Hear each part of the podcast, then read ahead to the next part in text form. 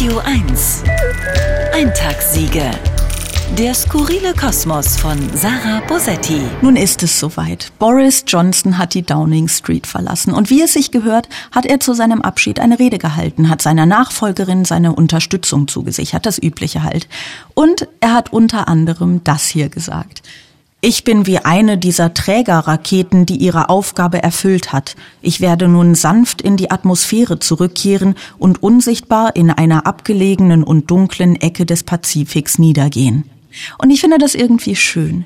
Dieses Beanspruchen der Deutungshoheit über die eigene Amtszeit. Dieses bescheidene Bild, das er gewählt hat. Ich meine, wer auf diesem Planeten hat beim Gedanken an Boris Johnson nicht direkt eine Rakete vor Augen? Diese unaufdringliche und genügsame Einschätzung, dass er derjenige war, der das Land auf den richtigen Weg gebracht hat, der sich nun verdient, freiwillig und guten Gewissens zurückziehen kann.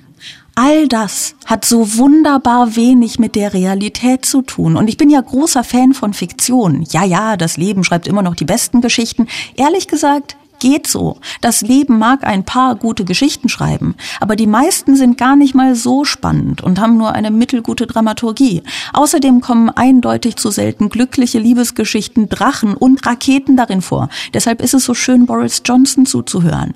Ich weiß, in der Politik ist die Fiktion ein gefährliches Mittel. Es ist ein Werkzeug des Populismus und des Machtmissbrauchs. Aber selbst wenn man das im Hinterkopf behält, selbst dann schmälert das nicht die Freude an Boris Johnsons Rede. Im Gegenteil, es steigert die Freude, denn erst dadurch weiß man sie als das zu schätzen, was sie ist. Eine Abschiedsrede. Eintagssiege.